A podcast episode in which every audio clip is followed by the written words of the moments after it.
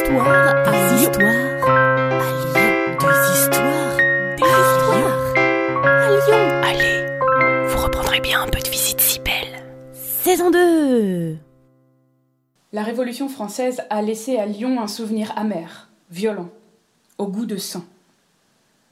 Les premières années de la Révolution se déroulent à Lyon à peu près de la même manière qu'à Paris et dans le reste du pays.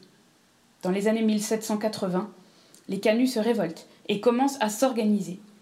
Les années qui précèdent 1789 sont de mauvaises années pour les cultures. La faim et la colère rendent le peuple sensible à la moindre étincelle. À Lyon, lorsqu'il faut élire les représentants du tiers-État pour les États généraux convoqués par Louis XVI, ce ne sont pas des négociants, mais des maîtres ouvriers qui sont envoyés. Ils souhaitent se battre pour une organisation du travail plus juste. En juin et juillet 1789, la situation s'envenime à Paris. Les trois ordres, le tiers-État, la noblesse et le clergé, n'ont pas réussi à se mettre d'accord. Le tiers-État se réunit au jeu de paume et prête serment de ne se séparer que lorsqu'une constitution sera trouvée. Le roi et la noblesse tentent de rapprocher l'armée de Paris et mettent le feu aux poudres. C'est l'insurrection. La symbolique forteresse de la Bastille est alors attaquée. À Lyon, la situation est similaire.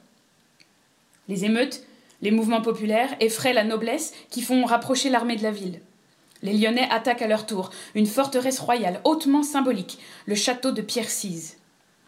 Comme à Paris, l'été 1789 sera fait de grandes peurs, de pillages et de violences. Au début de l'année 1790, une nouvelle municipalité est élue à Lyon. Elle est constituée majoritairement de révolutionnaires modérés, ceux que l'on surnommera plus tard les Girondins. Ils font face à une opposition beaucoup plus radicale et violente, mais minoritaire, menée par Joseph Chalier, proche de ceux que l'on nommera les montagnards. Les années 90, 91, 92 sont des années marquées par les mauvaises récoltes, les violences continuent, la guerre contre la Prusse et l'Autriche, puis progressivement presque tous les pays d'Europe. Le peuple est exsangue, et à Lyon l'économie est à l'arrêt. En effet, la noblesse a quitté la région, ou même la France, le clergé a vu ses biens nationalisés, la fabrique de la soie a perdu tous ses clients. Pendant ce temps, les partisans de Chalier continuent de se radicaliser, et le 9 mars 1793, c'est l'un de ses proches, Antoine-Marie Bertrand, qui est élu maire à Lyon. C'est la première fois que les radicaux prennent le pouvoir, mais la politique menée par cette nouvelle majorité est trop impopulaire. Deux mois plus tard, en mai 93, ils seront renversés par les Girondins plus modérés qui veulent remettre de l'ordre dans la ville. Au même moment, à Paris, des conflits de plus en plus violents ont lieu à la Convention. Les montagnards, radicaux et proches des sans-culottes, prennent de plus en plus de pouvoir. En juin 93, les montagnards réussissent à débarrasser la Convention des Girondins modérés. Ces derniers sont pourchassés et exécutés. Les montagnards tentent un subtil équilibre entre des sans-culottes violents dont ils ont absolument besoin du soutien et des tentatives pour limiter ces violences. La Convention passe son temps à faire des compromis, mais malheureusement, dans certains cas, la situation lui échappe totalement. C'est le cas à Lyon, où le timing ne pouvait pas être plus mauvais. Au moment où les Girondins ont repris le pouvoir municipal et s'apprêtent à condamner Chalier pour ses exactions, les Girondins sont déclarés hors la loi à Paris. On exécute tout de même Chalier, le 16 juillet 1793. La Convention voit dans cet acte une défiance envers le pouvoir parisien et décrète alors Lyon en état de rébellion contre l'autorité légitime. Une armée est envoyée pour assiéger Lyon. La défense s'organise autour du comte de Précy qui réunit entre 12 000 et 14 000 hommes. Le siège débute le 7 août 1793. Les Lyonnais se battent tant qu'ils peuvent pour sauver leur ville, mais la ville est bombardée. Le 9 octobre, les Lyonnais capitulent. La Convention décrète alors que le nom de Lyon sera effacé du tableau des villes de la République et portera désormais le nom de ville affranchie. Barrère, un conventionnel célèbre, rajoute Lyon fit la guerre à la liberté, Lyon n'est plus. C'est à Jean-Marie Collot d'Herbois que l'on confie le comité de démolition.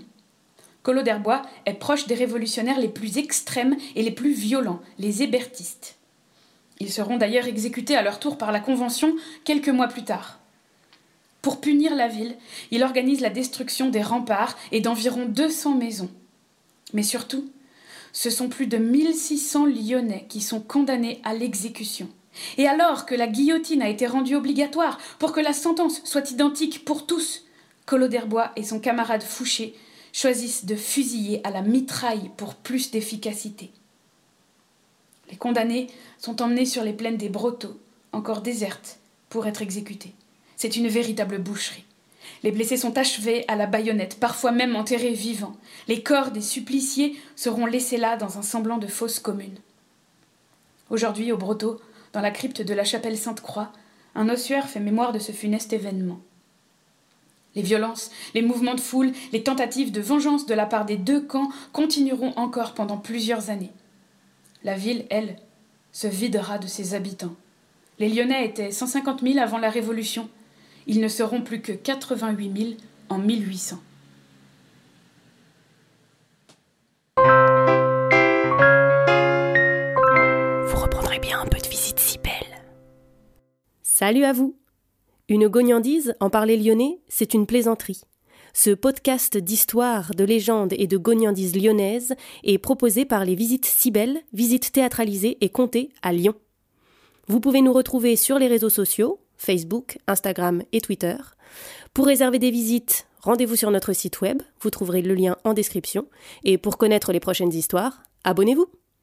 Sur ce, on vous dit à bientôt.